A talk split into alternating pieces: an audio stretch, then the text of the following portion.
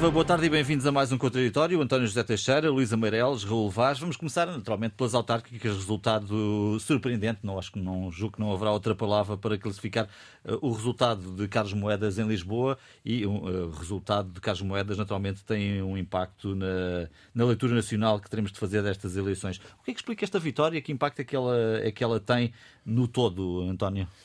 Bom, deixa-me começar talvez por, também para não parecermos desfocados, embora acho que o teu foco, o teu nosso foco em Carlos Moedas e em Lisboa faz todo o sentido e ele é, de facto, o resultado, porventura, mais revelador e mais surpreendente e, porventura, com maior significado, mas ainda assim convém lembrar o que foi o global das eleições autárquicas. E no global o que assistimos, há uma frase que eu que eu anotei do António Barreto, ele, ele dizia que quase todos perderam e os que ganharam foi com o gosto amargo da derrota.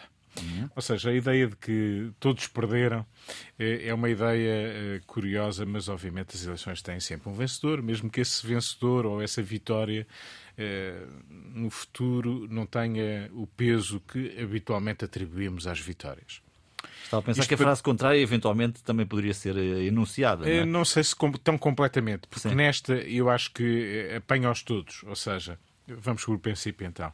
Uh, o PS ganhou as eleições, desse ponto de vista, é, um, é a força vitoriosa, ganhou as freguesias, ganhou as câmaras municipais, ganhou em votos e, portanto, desse ponto de vista, o PS ganhou. E ganhou ainda com uma distância confortável, mais 35 câmaras que o seu direto adversário, mas a partir daqui vamos dizer o que é que perdeu. Bom, perdeu votos, perdeu muitas câmaras, tinha antes mais 63, agora tem eh, apenas mais 35, apenas, obviamente, com algumas aspas. Um, perdeu a Câmara de Lisboa, já tinha, já o Porto não era uma Câmara uh, socialista, uh, perdeu o Funchal, perdeu Coimbra. Coimbra. portanto, é possível identificar muitas perdas significativas. e, portanto, há, de facto, em relação à situação de há quatro anos, perdas significativas que o Partido Socialista averbou. O PST. Bom, o PST dir-se-á que ganhou Coimbra, que ganhou Lisboa, que ganhou o Funchal, eh, que ganhou uma série de câmaras e, portanto, fez um melhor resultado do que há quatro anos. E, portanto, desse ponto de vista, o PST é uma força que teve os seus ganhos, mas perdeu as eleições. Não vamos uhum. dizer que o PST ganhou as eleições. Não é verdade que tenha ganho as eleições. E, e, convém lembrar, quando fazemos uma análise mais fina, que a grande diferença que o PSD fez foi por ter aumentado e de que maneira o número de coligações eh, que apresentou ao eleitorado. E essas coligações foram decisivas, por exemplo, nestas cidades, Lisboa, no Funchal, em Coimbra, foram decisivas para fazer a diferença. E, portanto, se o PSD podemos dizer que teve os seus ganhos, não deixou de perder as eleições, e mesmo naquela que é mais emblemática, já lá vou, Lisboa, eh, também a vitória do seu líder, Rui Rio, é uma vitória relativa. É obviamente bom que Carlos Moedas tenha ajudado a este efeito de recuperação do PSD. É bom que a Câmara de Lisboa tenha um presidente do PSD, isso é bom para a liderança do PSD. Vamos ver se o mérito eh, de, de, deste feito é de Rui Rio ou é, sobretudo, até de alguns que se opõem ao Rui Rio ou que tenham sonhos de futuro de substituir Rui Rio. E, portanto, também aqui não podemos dizer que o PSD ganhou as eleições, porque, obviamente, teve as suas perdas, apesar de alguns ganhos. Isto é muito paradoxal, mas a visão, o ponto de partida de António Barreto sobre quase todos perderam tem muito a ver com isto. Bom, Bloco de Esquerda. Se o Bloco de Esquerda não existia autarquicamente falando, tinha 19 vereadores, hoje tem 4 vereadores. Vejam a dimensão de uma força parlamentar com a dimensão do Bloco de Esquerda, eh, vejam a, falta de dimensão absolutamente eh, inacreditável que o Bloco de Esquerda tem. Um grande perdedor das eleições, mais uma vez. CDU? A CDU. Não é possível identificar vitórias. Eh, na CDU. Nem o PCP se atreveu, nem Jerónimo de Sousa se atreveu na noite eleitoral eh, eh, a dizer que tinha ganho alguma coisa e, portanto, passou, tentou passar logo à frente já com as exigências que se colocam para o futuro. E pronto, e mesmo houve ganhos no Chega, que pela primeira vez ganhos no sentido de ocupação de terreno, 19, precisamente 19 vereadores, salvo erro, que conquistou pelo país, eram aqueles que tinham o Bloco. De... Não, não, eram os mesmos, obviamente, mas é o mesmo, o mesmo número, número, que o Bloco de Esquerda tinha há quatro anos, é o número que tem. Obviamente que os objetivos do Chega eram outros, obviamente que o Chega cometeu muitos erros, obviamente que o Chega perdeu muito país fora por, por tanto candidato que apresentou, mas não se pode dizer que tenha sido uma força vencedora. Vamos a Lisboa, porque Lisboa marcou a diferença e foi a surpresa. E desde logo. Eh, eu tenho que me penitenciar por ter acreditado que Lisboa, e tê-lo dito, obviamente, mais do que uma vez, não fui o único, mas nem por isso. Não eh, estás sozinho. Estamos não, juntos, não estou não é? sozinho. Eh, os indicadores que nós tínhamos hoje, há pouco antes de começarmos o programa, estávamos, obviamente, também a elaborar sobre isso.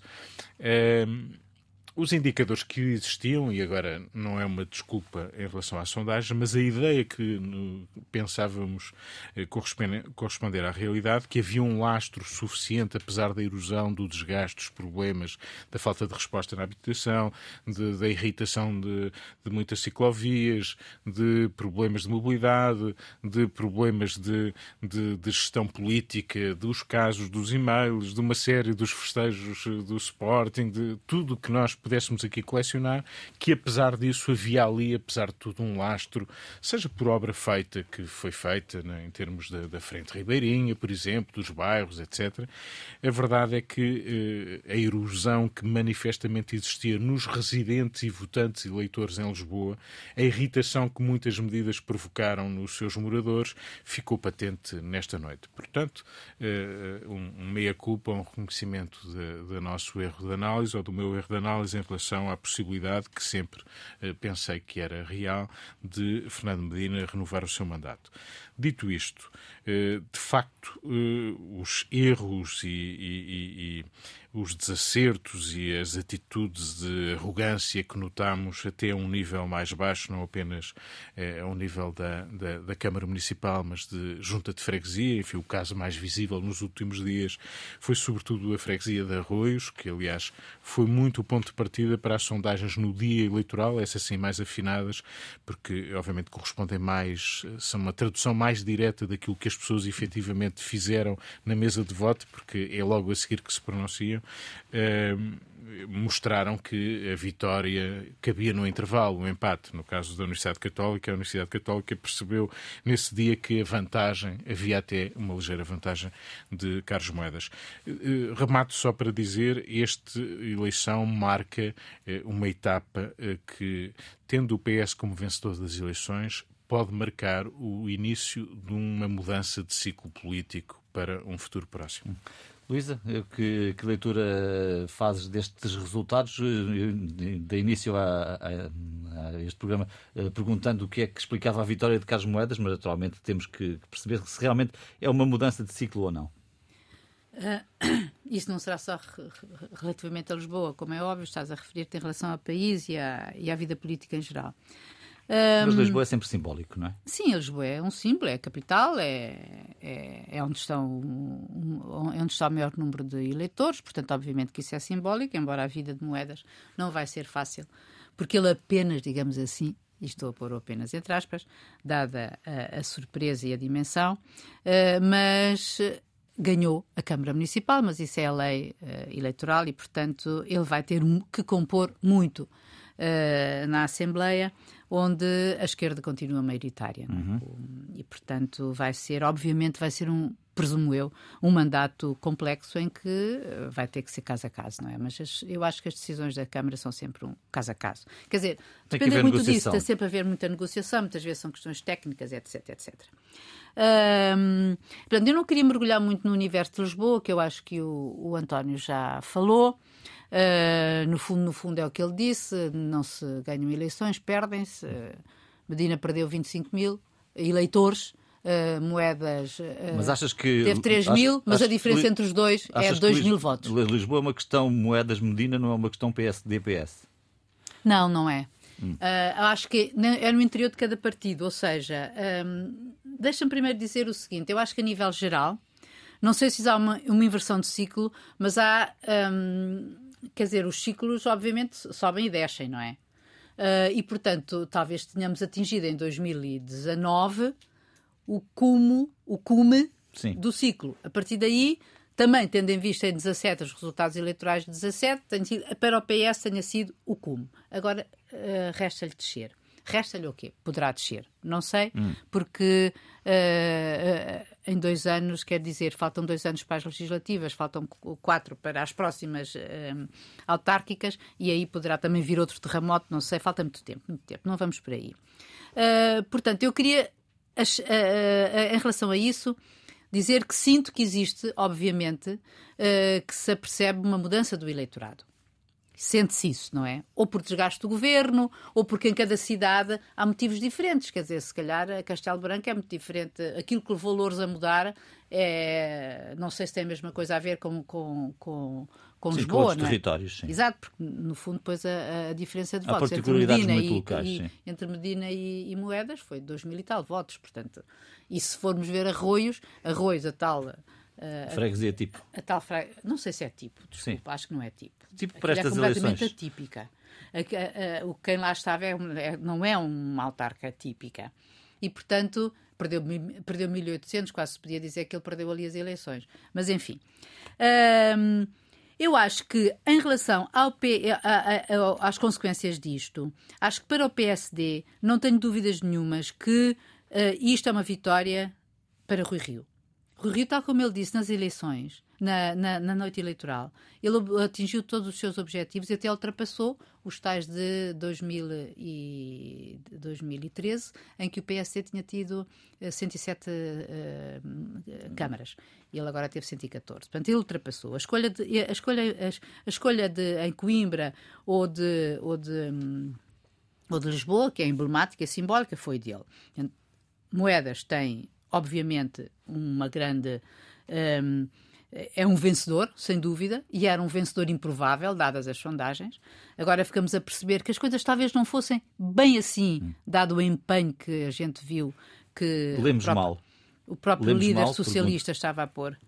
Lemos... Se calhar lemos mal ou não tivemos toda a informação, não é? Há umas sondagens por cima e outras por baixo, digamos hum. assim. Uh, e não sei se o tracking diário das, dos partidos não, não, não, estava já a indicar outra coisa. Eu, continuo sem perceber porque é que o Costa se empenhou tanto nas eleições, quer dizer, continuo sem perceber, quer dizer, começa agora a perceber porquê. Talvez ele percebesse que houvesse já dados, ou já tivesse dados de que havia alguma mudança. Deixa-me só interromper para perguntar aqui, fazer uma questão ao António. António, porque a RTP teve sondagens e esteve sempre, e esteve com a sondagem que apontou a vitória de moedas nessa noite. Foi possível perceber mais cedo, antes das 8, 9 da noite, que aquela vitória era uma era uma possibilidade Sim, real? ao longo do dia a Universidade Católica teve a noção hum. de que uh, essa vitória de moedas era Podia afinal uh, possível. E, e, teve o receio, uma vez que isso contrariava a tendência de todas as sondagens, que pudesse haver ali qualquer coisa que tivesse a perturbar a avaliação uh, que estava a ser feita ao longo do dia do processo eleitoral. Não se enganaram desse ponto de vista, mas, enfim, poderemos fazer, falar disso mais à frente. Uh, convém lembrar sempre que as sondagens são eh, esta, eu gosto desta expressão, uma fotografia muito contingente daquele momento. Sim. E, portanto... Eh, não são uma previsão. Há quem diga sempre Exatamente. a previsão não, não há uma previsão, sondagem da semana anterior não tem que acertar necessariamente no voto uh, que acontece ali. Uh, não tem que acertar, porque ela demonstra uma tendência e pode estar errada, pode tecnicamente ter sido mal feita, e isso, obviamente, não, Mas não, não é deve provável. falhar como falhou. Toda... Já vamos a isso, enfim, no, sem gente... perturbar aqui sim. o raciocínio. Luís, então, para concluir. Portanto, em relação ao Rio Rio, acho que ele é um vencedor, acho que ele, aliás, já está a acertar, já está a acelerar o passo. Uh, obviamente que para as diretas e para o futuro do PSD, ele acho que só pode recandidatar-se, portanto, em vista. Em relação ao PS, acho que a situação é muito mais fluida e tem muito mais a ver com outras coisas. Eu acho que a, a, derrota de Medina uh, não é, é. Pode ter sido é a derrota, ok, do Delfim de Costa, se assim se é que Costa tem um Delfim, mas não acho que uh, acho que não tem diretamente a ver com Costa, mas sim mais ele é a derrota de Medina é também consequência de uma mudança de Lisboa e de uma e, e a nível geral a, a perda de votos que também tem a ver com a abstenção. Eu acho que a abstenção castigou particularmente o PS, porque foi nas, na, nessas autarquias em que o PS perde, em que, em que costuma, o PS costuma ganhar, onde houve menos, menos afluência às urnas. Portanto, acho que há um desgaste do governo. Acho que Medina também paga por isso, para além de, obviamente, as questões de Lisboa. E não, hum. não acho que seja Medina igual a Costa, não hum. acho. Raul? Eu vou mergulhar em Lisboa porque nestas eleições, particularmente, o que ficou dos resultados é Lisboa. E fala-se de Lisboa e os termómetros políticos assentam no resultado de Lisboa, que é uma enorme vitória de Carlos Moedas. Não é, na minha opinião, uma vitória de Rui Rio. Aliás, Carlos Moedas não foi o candidato de Rui Rio, foi o candidato de Nuno Moraes Charmente. E isso faz... com Rui Rio? Não, sim, claro que o Rui Rio aceitou. Não, o candidato, tá quem escolheu, quem escolheu, e eu sei o que estou a dizer já agora, sim, claro, quem escolheu uh, Carlos Moedas foi Nuno Moraes Charmente. Não estou a dizer que tenha sido contra Rui Rio. Rui Rio tinha outros candidatos. O que ficou das eleições. Se Carlos Moedas não quisesse ser candidato, não havia candidato. Não, poderia haver, não sei, eu ouvi o Dr. Pedro não, Santana Lopes. Não havia candidato Carlos Moedas sem o próprio ter ah, a vontade certeza, de ser. Portanto, em primeiro Exato. lugar, é, é Carlos isso. Moedas. E por isso é que eu digo que é uma enorme vitória de Carlos Moedas. Que, aliás, eh, vamos ver o que é que dá, vamos ver como é que ele gera Lisboa. Eh, não é tão difícil gerir Lisboa, porque eh, certamente haverá articulações e acordos, até com a CDU penso eu. A tal vodka laranja. É, exatamente, o vodka laranja, que por acaso não, não, é, não, não é uma má bebida. Não, não, é uma má bebida. para quem gosta. Pois, uh, para quem gosta. para quem gosta. Não é o meu caso, mas dizem que é uma boa bebida. Portanto, eu, eh, pessoas que gostam de vodka laranja. Uh, não sei se Lisboa será vodka ou laranja, ou mais laranja, ou mais vodka ou menos laranja. É uma enorme vitória de Carlos Mendes, que aliás o projeta como um elemento fundamental no que vai acontecer ao PST. Eh, falando do Rui Rio, Rui Rio não sabe ganhar, nem na vitória é capaz de explorar essa vitória. Logo na noite, o que é que ele fez? Atirou-se aos comentadores, atirou-se às sondagens e não foi capaz de dizer isto é uma enorme vitória do PS. Aliás, eu senti... Isto é uma enorme vitória do Dr. Carlos Moedas. Claro que foi timidamente, ao Sana, ali no, no Marquês, uh, com, com, com Francisco Rodrigues Santos, mas não soube. E mais, eu acho que é absolutamente lamentável, e acho que o PST tem um problema que se chama Rui Rio. É lamentável o que aconteceu nos dias seguintes. Quer dizer, David Justino, que é uma espécie de braço direito, não, enfim, aparentemente também político, de, de, do líder do PST, veio dizer que atirar-se a Paulo Rangel de uma maneira absolutamente despropositada, dizer, não, Paulo Rangel já é candidato à liderança do PST há muito tempo.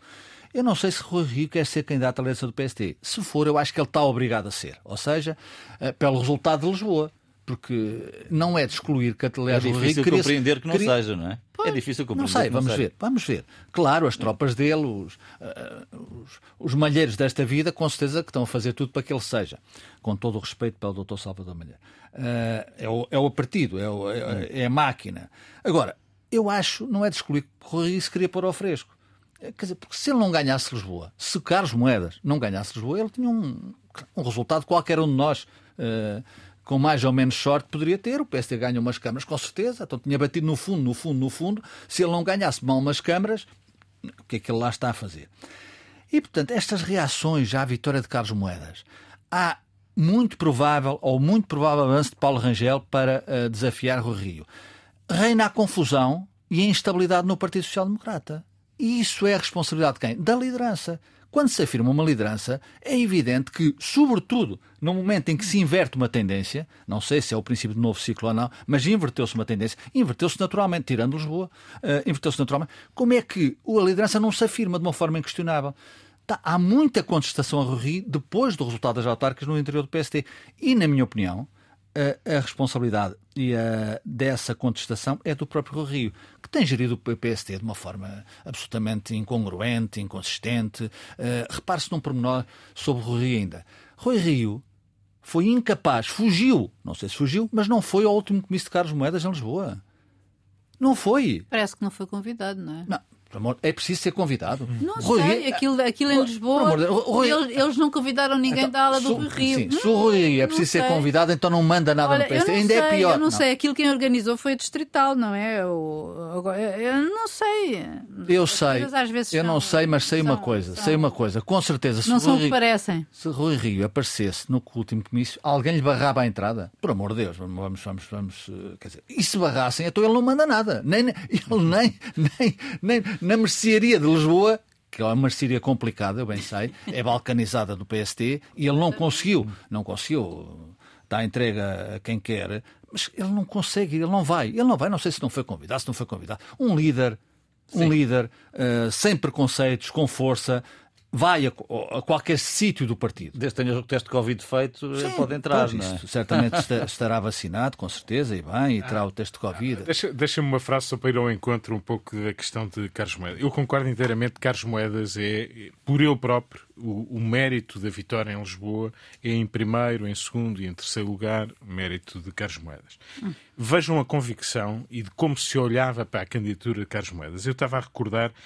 as afirmações do José Silvano, é o secretário-geral do PST. Também, logo na noite, se veio de um eh, discurso. E, e, que dizia sobre Carlos Moedas: se o resultado na capital for baixo, o candidato é o primeiro a perder tudo. Claro. Com isto, quis fazer alguma tentativa também de se colocar para a sucessão no PST, precisa de um resultado que seja ganhar a Câmara ou ficar lá perto. Quem disse? Quem isto, disse? José Silvano. José Silvano. Isto, que é outro, isto tudo como, como outra uma direção privilegiada. olhava eu, para eu, Carlos Moedas. Eu, por acaso, não estou de acordo. Eu acho que a vitória do, de, em Lisboa, obviamente que tem que ser sempre do candidato, isso eu não tenho dúvidas.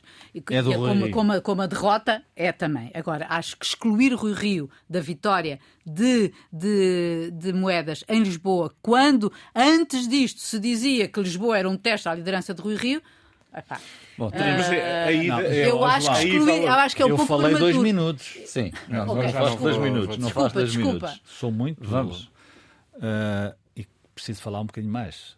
Uh, eu repito, a vitória de Lisboa não é de Rui Rio, pelo contrário, é de Carlos Moedas. É a minha convicção e análise, vale o que vale, mas é a minha. E é evidente que a vitória do Partido Socialista a nível nacional, que é inquestionável, esperava-se, e foi confirmada, mais, mais capital, menos capital, mais Câmara, menos Câmara, não é uma derrota uh, que possa pôr em causa a liderança do partido, por, por várias razões, e até pelo resultado, diga-se, mas a, a, a, derrota, a derrota de Fernando Medina em Lisboa, obviamente que entrou no partido. É naturalíssimo, quer dizer, é evidente que fez, fez moça. Eu não sei, repito, se é o início de uma alteração de ciclo, mas que fez moça, fez e está aí, está uhum. visível. Uh, e o doutor António Costa, como eu repetidamente tenho dito aqui, é um político, e na minha opinião muito bem, que acredita muito na mudança de ciclos.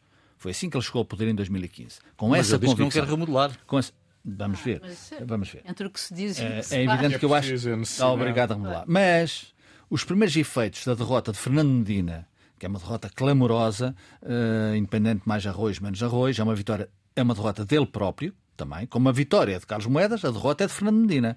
Uh, aliás, teve ajuda uh, muito de António Costa, ao contrário, Fernando Medina não teve ajuda do Rui Rio.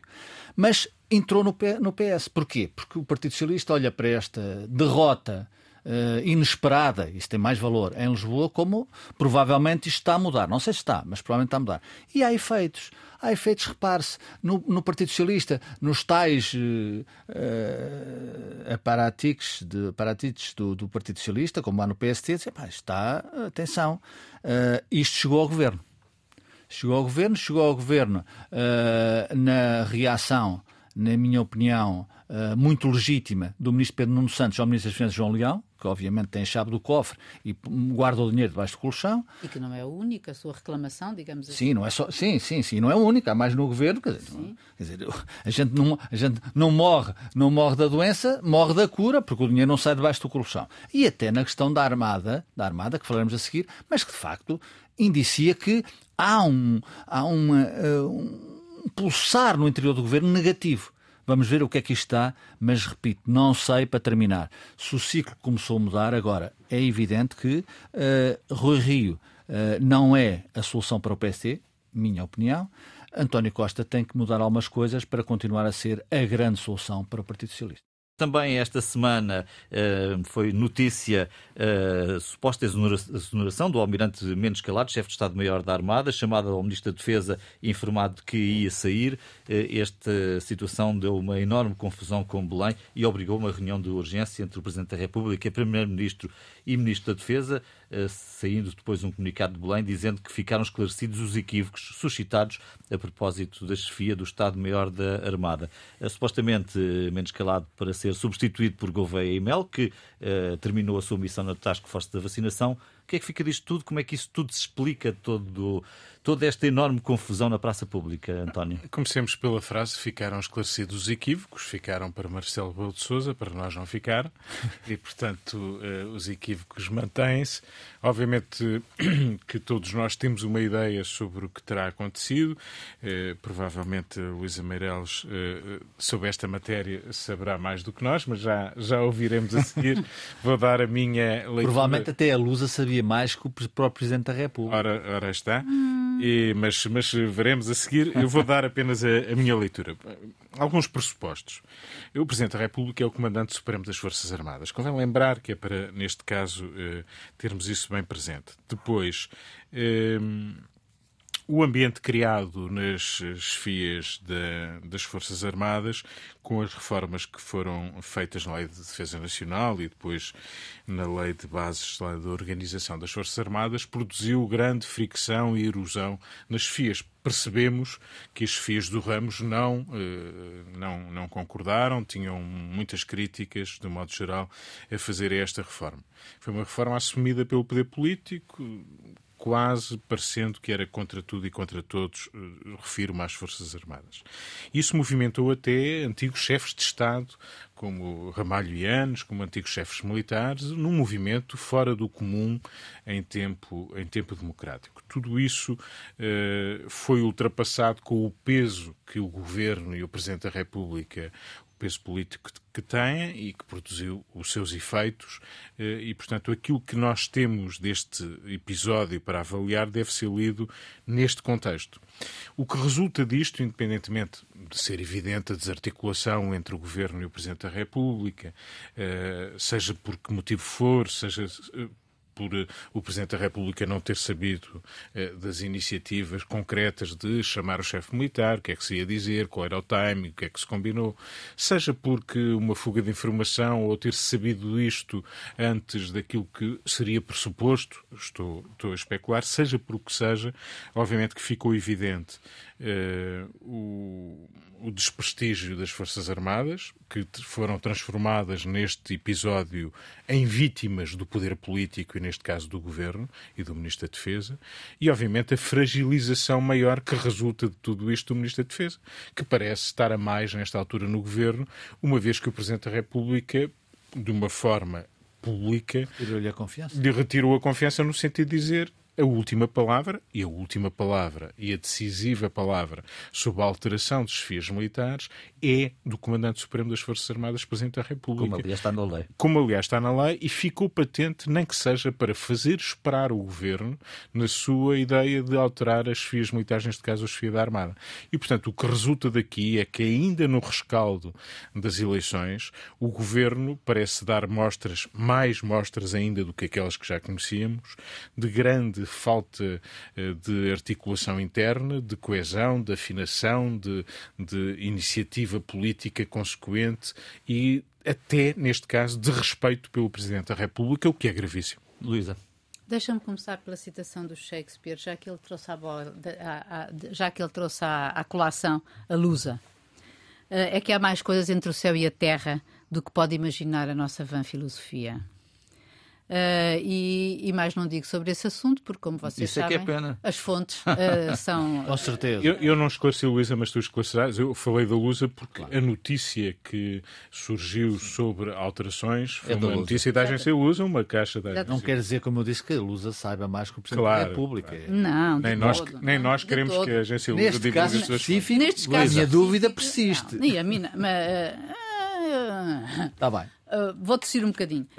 Um, eu gostaria de colocar esta questão em três pontos, que eu seja, e sobretudo virar isto para o futuro, porque é aquilo que acho verdadeiramente preocupante. Ou seja, uh, existe uh, aquilo, existiu uma combinação Claro, aliás, o próprio Presidente da República o diz na sua primeira, na sua primeira declaração. Sim, quando a, primeira e única, né, uhum. nessa, nesse caso. Os três equívocos, não é? Os, sim, sobre a declaração dos três equívocos, de que haveria, de que iria haver uma mudança na chefia das Forças Armadas, da, da, armada, da, da Armada. Da armada. O, o, Almirante Calado é, um, é um, o chefe de Estado-Maior uh, da Armada, estava há longo tempo em colisão com o poder político. Sim. E, embora, como toda a gente sabe, e o, o António acabou de referir, Um, o Presidente da República é o chefe supremo das Forças Armadas, mas quem conduz a política é o Governo. Ou seja, os chefes dependem do Governo. É o Governo que propõe ou uh, a nomeação ou a exoneração. Portanto, havia essa combinação. Uh, já toda a gente sabia, era um segredo polichinelo, que em outubro, que em março, fevereiro, março, quando calado, quando Mendes Calado, o almirante Mendes Calado foi reconduzido, quem, devia, quem estava na calha para ser, para ser uh, SEMA, chefe de Estado-Maior da Armada, era Gouveia Melo. Não foi porque foi nomeado para a Task Force e ainda bem que foi, porque fez um ótimo papel na Task Force e, portanto, não tenho menor dúvidas. O povo português agradecer-lhe-á sempre mais uh, por ter feito o processo de vacinação do que por ser SEMA. Uh, agora, o que eu acho que aqui deve ter corrido mal é que, efetivamente, houve a tal falta de comunicação.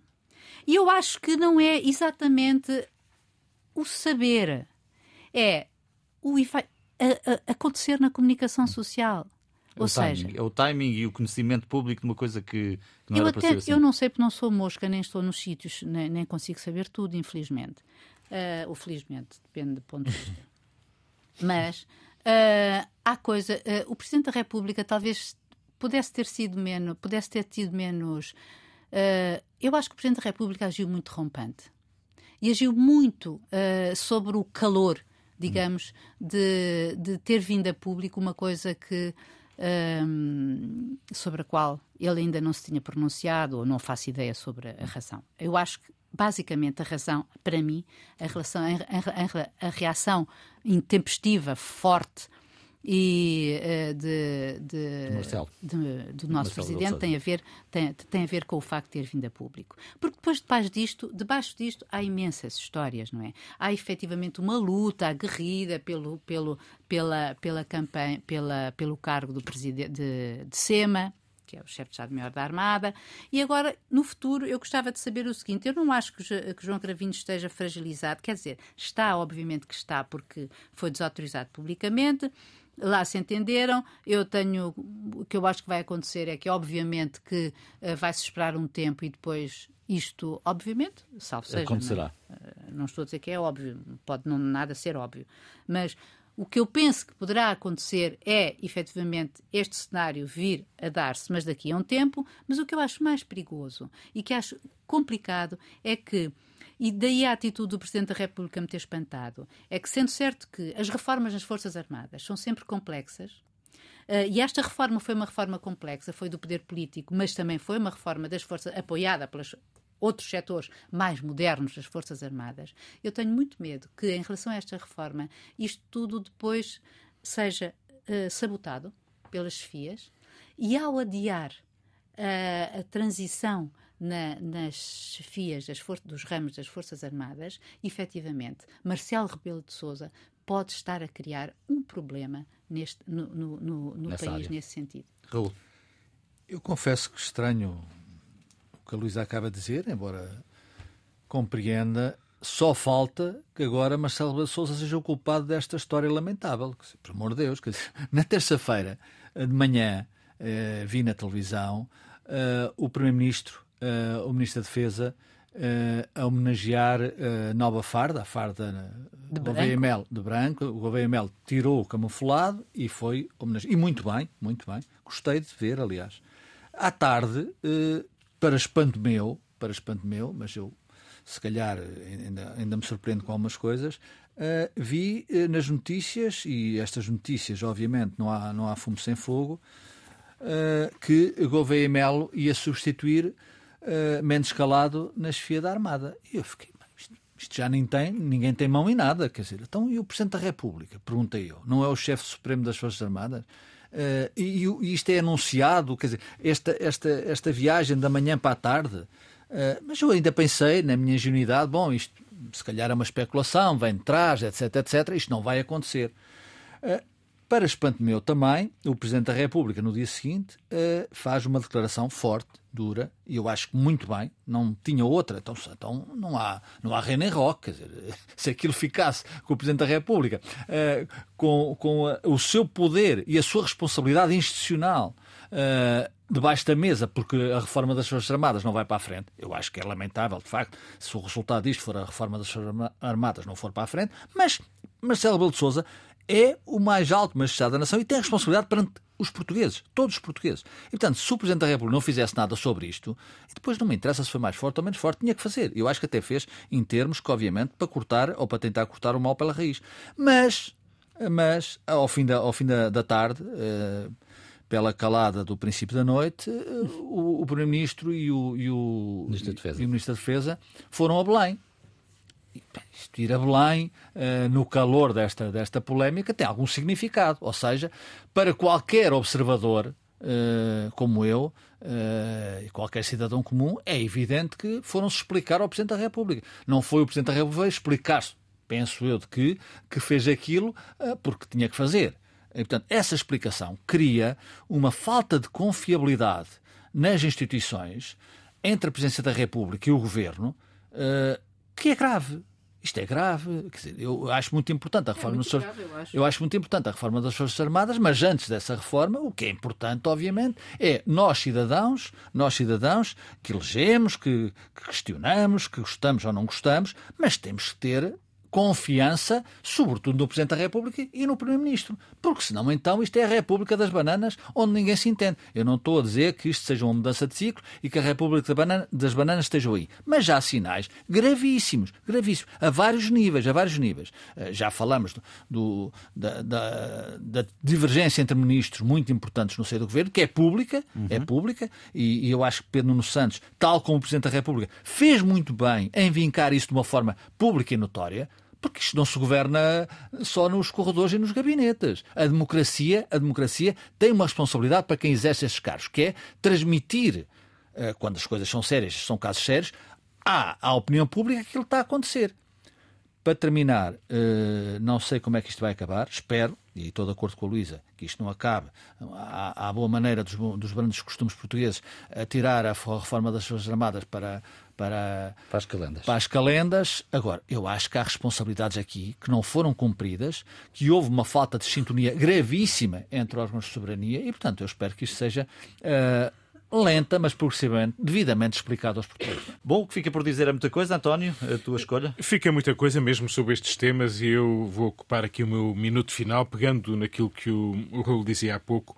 Há sinais, sinais muito preocupantes de eh, fragilidade na gestão política do governo, na coesão do governo, na liderança do governo, eh, no modo como António Costa está expondo-se como se expôs na campanha eleitoral, a não saber pelo menos é isso que transparece no acumular destes casos, garantir que o governo tem uma conduta suficientemente segura e suficientemente disciplinada. É evidente que os ministros falam e de vez em quando há opiniões divergentes.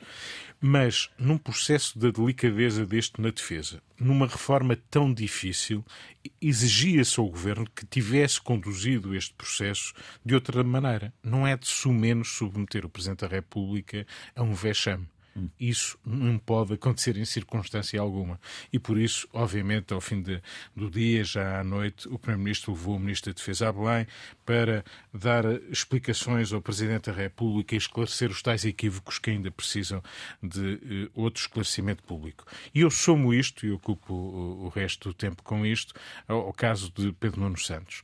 Eh, onde é que se viu que um ministro um ministro das Finanças tenha sido criticado com a veemência, a contundência, o desafio, dizendo: bom, eh, se estivesse dependente de mim, isto estava resolvido. Há um gestor público, neste caso da CP, que sai por causa do Ministério das Finanças.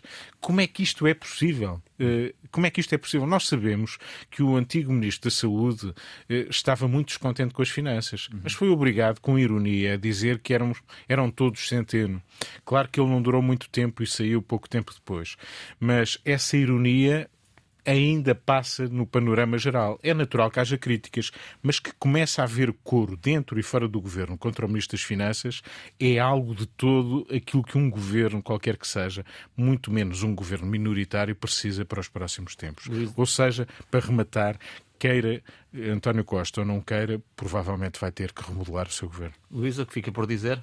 Uh, não sei se é a continuação da conversa, mas. Mas pode ser. Uh, porque uh, sobre isto eu também tinha mais coisas para dizer. O, que, o, que, eu teria mais, para, mais para, para dizer em relação a este assunto, e, e eu acho que, na verdade, acho que isto tudo é muito mais amplo, muito mais complexo, e, e, há uma coisa que eu acho que é assim. Eu acho que houve, de facto, aqui, eu acho mesmo que houve uma falta de comunicação final. Agora, não há sombra de dúvida de que havia uma combinação entre todos os órgãos de poder neste país, chefe supremo das Forças Armadas, primeiro-ministro e ministro da Defesa, a exonerar Mendes Calado. Isso estava nos, nos, nos sítios, isso, isso, isso melhor, isso estava na calha, estava previsto e estava decidido. Agora, o que eu tinha mesmo para dizer em relação a outro assunto é aquilo que a gente parece ter esquecido do mundo. Tem estas coisas, que é a Alemanha, houve eleições, nós fomos aqui em uníssono falar sobre ela, Uh, ganhou à tangente o SPD. Vamos ter agora uma chamada, está em negociações uma chamada coligação semáforo, que é um, verde, de, uh, verde de, de, verde, verde de verdes, vermelho de, de SPD e amarelo de liberais. Vamos a ver o que é que vai dar. O que não pode ficar por dizer uh é o filme de horror que os portugueses estão a assistir, protagonizado pelo Sr. João Rendeiro. Uh, que tem outros envolvimentos, quer dizer, uh, e voltou, volto à confiança que tem que se ter no sistema democrático, onde a justiça tem uma responsabilidade enorme, e quem assiste este filme de horror não pode confiar na justiça, embora, obviamente, eh, isso seja a responsabilidade primeira desse senhor João Render, que disse ao sistema que, que ia para a Costa Rica em agosto, disse em setembro que ia para Londres eh, e as pessoas eh, aceitaram, não há. ficaram-se pelo termo de identidade e residência, mas a residência dele, né, tanto na Costa Rica como em Londres, era o consulado português. Ora, isto, isto, é, um, isto é uma coisa que ninguém, no seu perfeito juízo, pode acreditar. Sobre João Rendeiro, deixa-me dizer-te uma coisa. João Dom Rendeiro, uh, nunca gostei particularmente dele, mas eu conheço porque ele uh, tem origens na minha terra, a Mortosa. E sempre, nunca quis falar da Mortosa. e eu sei o que é que estou a dizer. Ou seja, quem renega ou rejeita as suas origens não pode ser boa pessoa. Uh, agora, é evidente que, uh, olhando para este caso, eu bem sei que a Ministra da Justiça já veio dizer que isto é, tem alguma complexidade na relação de confiança do cidadão comum com a Justiça. Agora, João Rendeiro teve o desplante perante a sociedade portuguesa, onde foi uma figura de referência no sistema bancário e com responsabilidade uh, adjacente. Tem um no blog dizer: Não, eu não fugi. Aliás, o advogado dele diz: Não, não fugiu. Ele saiu legalmente do país. Uh, o país está a ficar muito, muito doente e é preciso que uh, as primeiras responsáveis pela democracia, uh, que somos nós todos, mas obviamente em patamares diferentes, tenham consciência disso e de uma vez por todas comecem a arrepiar caminho. Bom, e ficamos por aqui. Voltamos na próxima semana à mesma hora. Bom fim de semana e boa semana.